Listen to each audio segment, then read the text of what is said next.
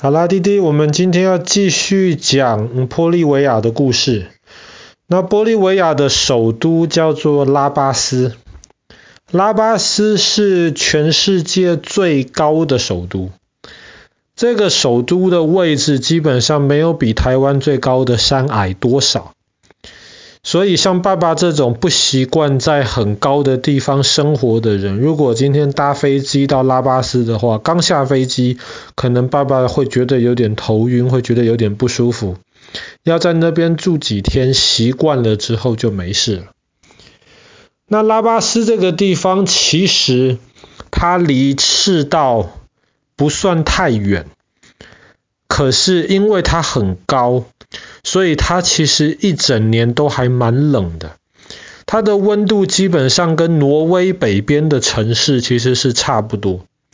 所以如果哪天去拉巴斯旅游的话，那么一定要小心，一定要多穿一点衣服。那这个城市其实最早是沿着一条河谷开始建造出来的，然后现在在拉巴斯比较有钱的人。比较好的房子就会在那个河谷旁边，因为那里稍微可能比较温暖、比较舒服一点。那么比较没有钱、穷的一些人，他们就会住到山坡上面去。那山坡上面就是比较冷一点，而且风比较大，可能住起来就没有那么舒服。这个城市除了是全世界最高的首都之外，这个城市还有一个很特别的一点。就是如果我们去全世界其他地方的大城市，我们会看到有捷运或是有地铁，对不对？绝大多数城市的地铁基本上都是在地底下，有一些是高架的，也有一些在都市比较外面一点的地方，就是在地面上面跑。那么这种大众运输系统基本上在全世界都不会差太多。拉巴斯很不一样，拉巴斯的大众运输系统不是地铁，是缆车，在空中的那个缆车，很特别。那为什么会这个样子呢？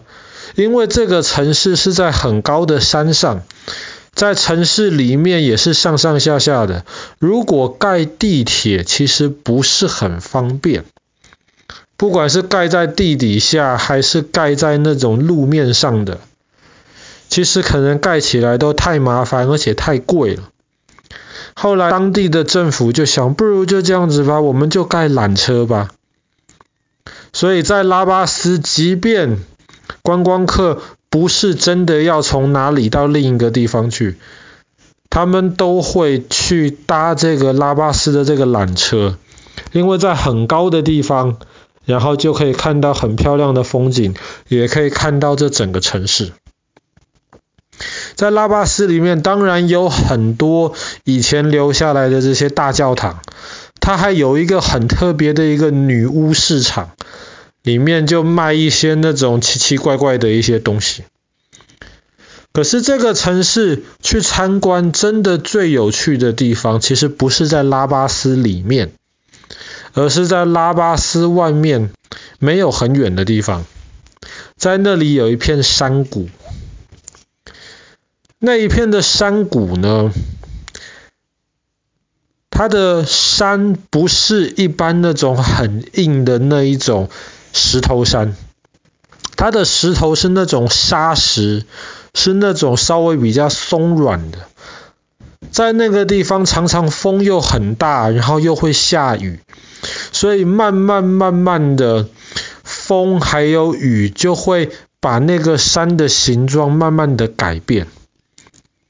那么如果今天去那边参观的话呢，你会看到那里的山大多数是那种银灰色的，有一些是土色或是有一点红色的山，当然没有像我们之前讲到的那个彩虹山这么的多颜色。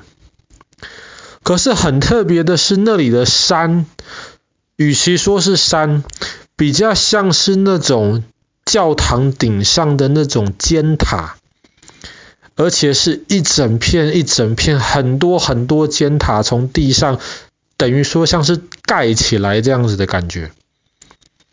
那这个就是因为长久时间下来，风还有雨不断的在改变那个山附近的地形，所以让那个山慢慢慢慢就变成现在这个很特别的样子，有一点像是去钟乳石洞里面看钟乳石，只是不是在里面看，是在外面看，然后看的不是钟乳石，看的是被风。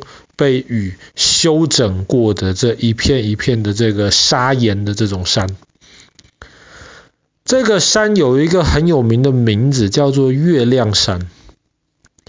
为什么叫月亮山呢？传说，爸爸不知道是不是真的。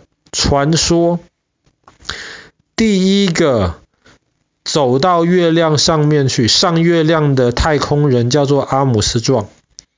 他当时登陆月球的时候，爸爸去年讲过这个故事。他说了一句话：“这是我的一小步，却是人类的一大步。”阿姆斯壮是第一个上月球的人。那么他在上月球之前还有之后，在太空船里面也仔细的观察过月亮上面到底是长什么样子。那传说他到玻利维亚、到拉巴斯去观光旅游的时候呢，人家就带他到这个山去看，去欣赏这个风景。他在还没有到这个山之前，远远的他就看到那一片山那边那个颜色。然后当他真的走到山里面去的时候，他第一个反应就是，这里跟月亮上面的景色好像啊。到底像不像？别人也不知道，因为我们没有上过月球嘛。就是阿姆斯壮上去过，可是他说像，那么大家就说那这个肯定像，所以后来这个地方就叫做月亮山。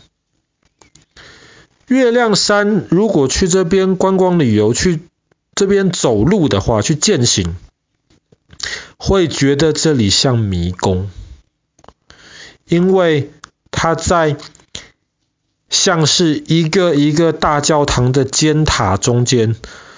上上下下，钻来钻去，当然风景非常的漂亮，没有错。可是常常有时候你可能会搞糊涂了，诶，我刚刚好像看到的是这一个尖塔，怎么转过去之后，我还是在这个尖塔附近绕来绕去，所以会搞迷糊。再加上这个地方跟拉巴斯一样是在海拔很高的地方，所以即便它的那个观光步道走一圈大概一个小时，即便只是这样一个小时的距离，其实走起来都比在平地上面走路要辛苦得多。所以这个就让去参观的人就有这种更特别的这样子的经验。好像就真的是不是在地球上面一样，比平常累得多，看到的又是这种非常有特色、非常奇怪的景象。那么这个就是拉巴斯的这个月亮山。好了，那么我们今天的故事就讲到这边。今天讲到玻利维亚这个全世界最高，也有这个最大的缆车捷运的。首都拉巴斯以及拉巴斯外面的这座月亮山。